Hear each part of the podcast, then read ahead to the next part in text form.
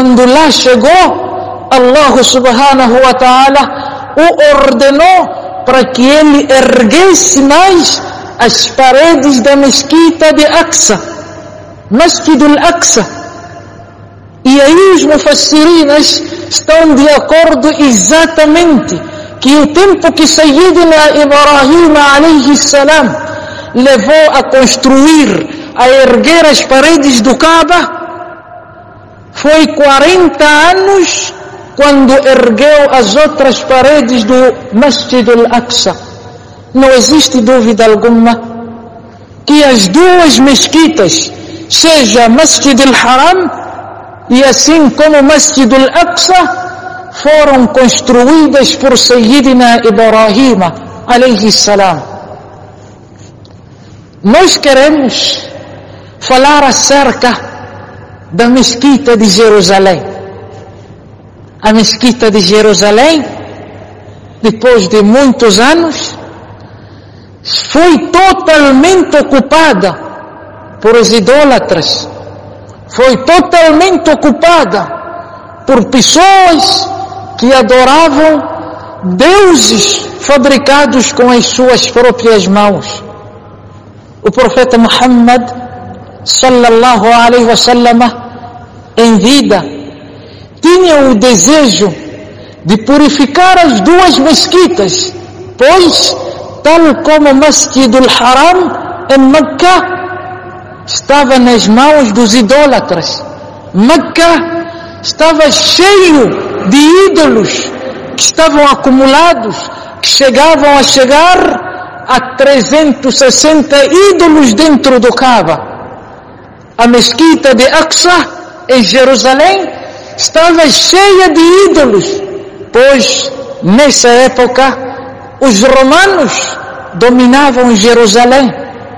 Os romanos idolatravam a divindade de Allah e sujaram a mesquita sagrada de Masjid al-Aqsa com ídolos. O profeta Muhammad sallallahu alaihi wasallam o seu desejo de conquistar as duas mesquitas, purificá-las na unicidade de Allah, para que fosse adorado somente o único Allah, estava cada vez mais se intensificando. Quis Allah, subhanahu wa ta'ala, que ele conquistasse Masjid al-Haram em Mecca. Conquistou em vida o profeta Muhammad sallallahu alaihi wasallam Masjid al-Haram ficou Masjid al-Aqsa na doença do profeta Muhammad sallallahu alaihi wasallam não tirava os seus olhos da mesquita de Jerusalém e mesmo assim delegou a Sayyidina Uthama bin Zaid para que fosse para a Síria com o objetivo de conquistar Jerusalém, até que o profeta Muhammad sallallahu alaihi wasallam chegou a falecer e não conquistou Jerusalém. O desejo do profeta Muhammad sallallahu alaihi wasallam em vida era de conquistar Jerusalém. Levou os seus homens para a Síria, para Sham, para a terra sagrada da Palestina, mas eles não conseguiram conquistar Jerusalém enquanto o profeta Muhammad sallallahu alaihi wasallam estava em vida. Entrou o Khalifa, Amir al-Mu'minin, Sayyidina Abu Bakr Siddiq radiyallahu ta'ala anhu, que durou dois anos e meio. Teve o mesmo propósito de conquistar Jerusalém.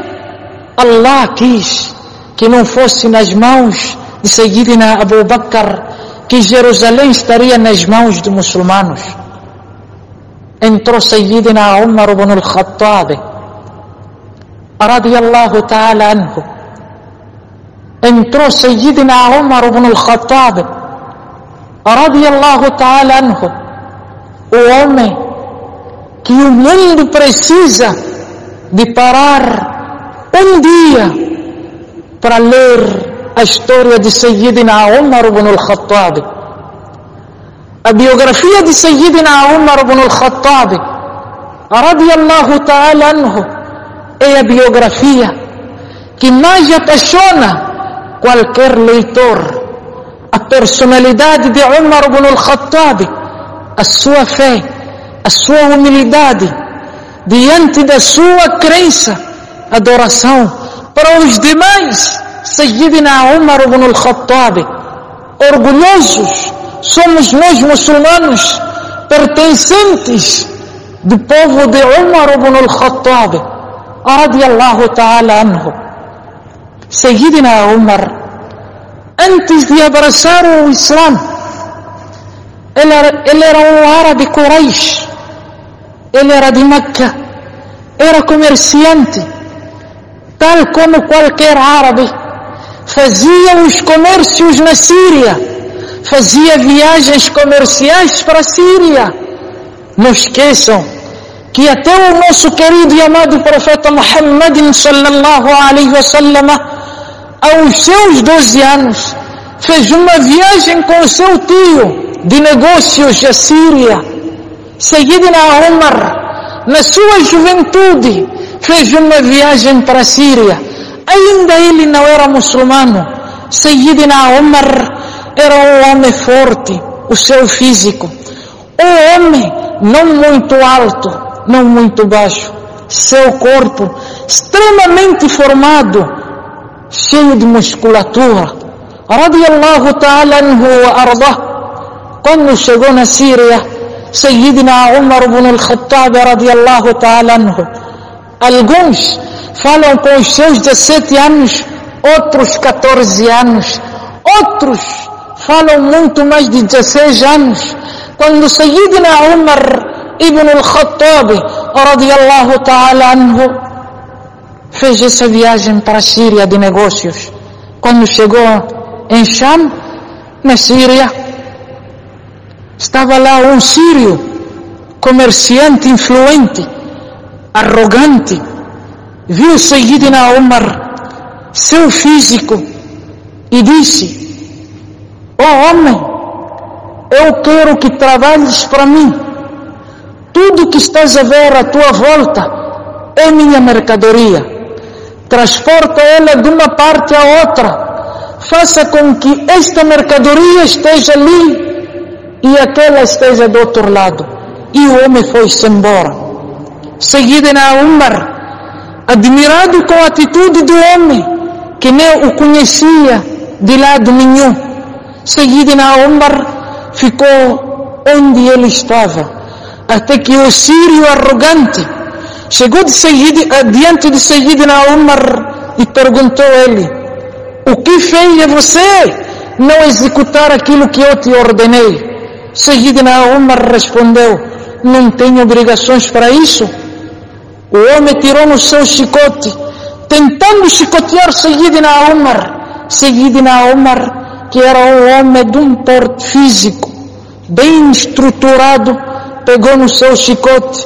Quando tentou devolver a ele no chicote, na primeira batida, o homem caiu e perdeu a vida. Sayyidina Umar veio fazer negócio, encontra uma situação como esta na Síria e acaba de matar alguém. O homem ficou apavorado, não sabia para onde ir na Síria, onde se refugiar, onde se esconder da perseguição das pessoas, porque Sayyidina Umar ibn al-Khattab, radiyallahu ta'ala anhu ardah, acabara de matar alguém. Sayyidina Umar refugiou-se numa casa, escondeu-se lá. E o dono da casa perguntou: Quem és tu na minha casa? E ele disse: Olha, eu preciso de me esconder aqui. E contou o que aconteceu. E o dono da casa perguntou: Mas, homem, qual é o teu nome? E ele respondeu: Meu nome é Umar ibn al-Khattab, radiallahu ta'ala anhu wa arada. Quando o homem viu o nome de Umar, não falou mais nada. Foi para o seu quarto, levou caneta e papel e pôs em frente de Sayyidina Omar e disse para ele: Escreve para mim um trato. Sayyidina Omar, ainda mais admirado: Trato do quê? E ele disse: Eu quero que tu escrevas um trato que quando tu tomares esta cidade, tu e os teus homens não farão mal a mim nem a minha família. Allahu Akbar.